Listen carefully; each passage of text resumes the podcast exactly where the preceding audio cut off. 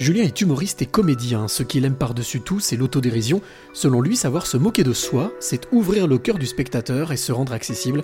C'est la rencontre inspirante du jour. Je m'appelle Julien Santini, je suis humoriste, euh, comédien et, euh, et, je suis ravi, euh, j'adore les interviews, donc je suis ravi de la faire avec toi. Julien, je sens le sourire dans ta voix. Ouais. D'où te vient cette passion pour l'humour? Pourquoi avoir choisi l'humour? Alors l'humour, déjà, c'est pas vraiment, je te dirais, quelque chose que j'ai euh, choisi en disant c'est ça que je veux faire. Euh, moi, ce que je déjà parce que c'est vraiment, euh, faut quand même avoir euh, une sacrée confiance en soi pour se dire, euh, je, je, je suis sûr que moi, ce que je veux faire, c'est faire marrer des gens de façon très très régulière dans un spectacle de 70 minutes.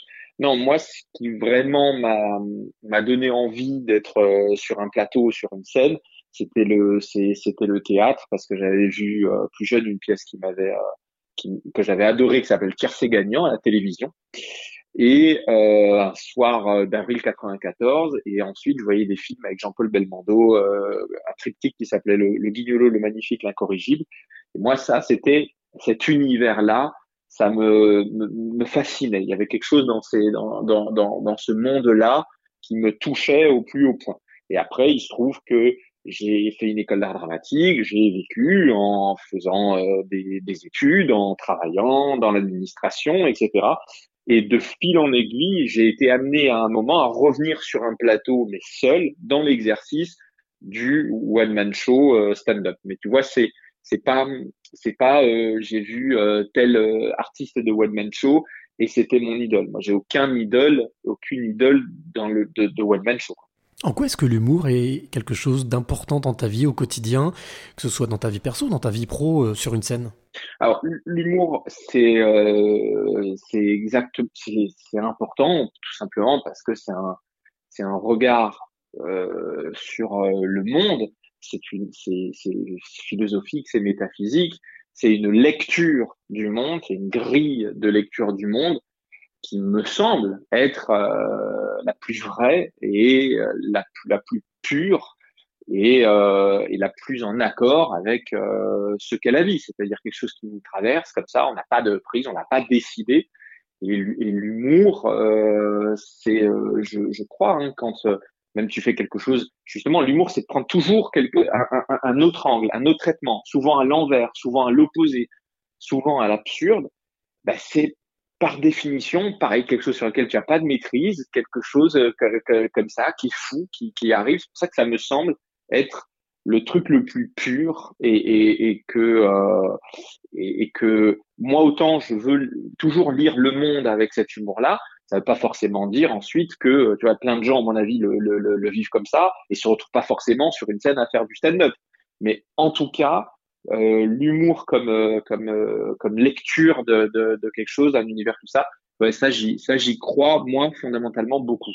Alors, il y a quelque chose qui transpire énormément dans toutes les petites vidéos que tu partages sur Facebook, parce que c'est là que je t'ai découvert, moi. Ouais. Euh, c'est l'autodérision, et notamment, j'ai vu de cette vidéo que tu as avec, ton, avec tes parents. Ouais. Où tu, tu joues énormément sur l'autodérision. En quoi est-ce que euh, cette autodérision, elle est importante pour toi?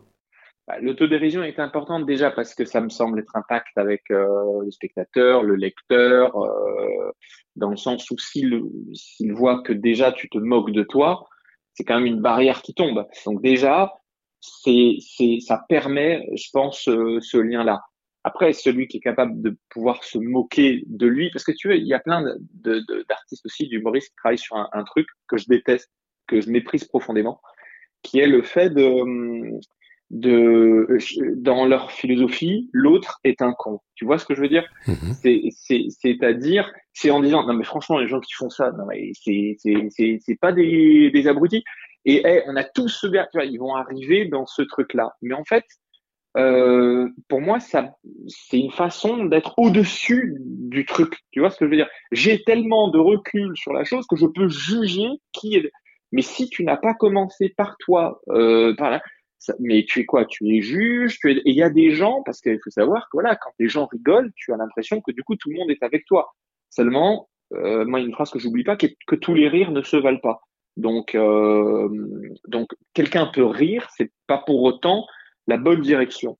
Et, euh, et, et, du coup, euh, l'auto, l'autodérision, euh, non, ça me semble la, la, la, la chose la plus, euh, la plus, la plus noble, quoi. Tu vois, cette vidéo dont tu parles avec mes parents, moi, ce qui m'avait fait rigoler, je ne dis euh, pas un mot. C'était en plus vraiment grandement improvisé et je pensais pas qu'il, j'avais demandé de dire un truc à ma mère, mais ça m'avait fait rigoler parce que du coup, chacun avait été dans son, dans son, dans sa personnalité, quoi. Et moi, je ne, je ne disais rien Ma mère essayait d'être gentille, de dire aux gens de me suivre. Mon père était complètement dans l'absurde, euh, euh, tu vois, vraiment drôle, mais malgré lui, sans se rendre compte qu'il est drôle. Euh, et ça a donné, ma mère éclate de rire. On voit un couple qui rit en plus, qui est heureux d'être ensemble.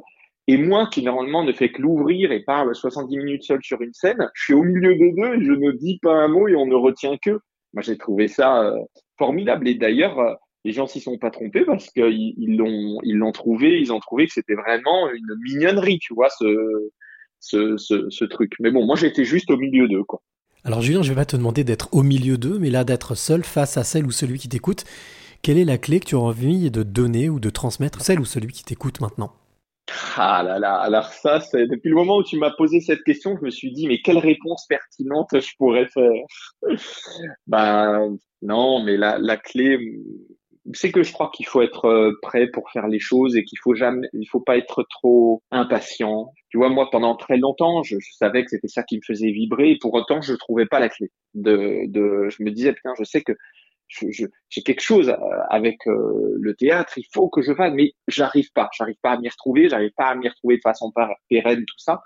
C'était pas le moment, je ne faisais pas les rencontres qui euh, étaient les bonnes rencontres, qui me portaient euh, pour ça.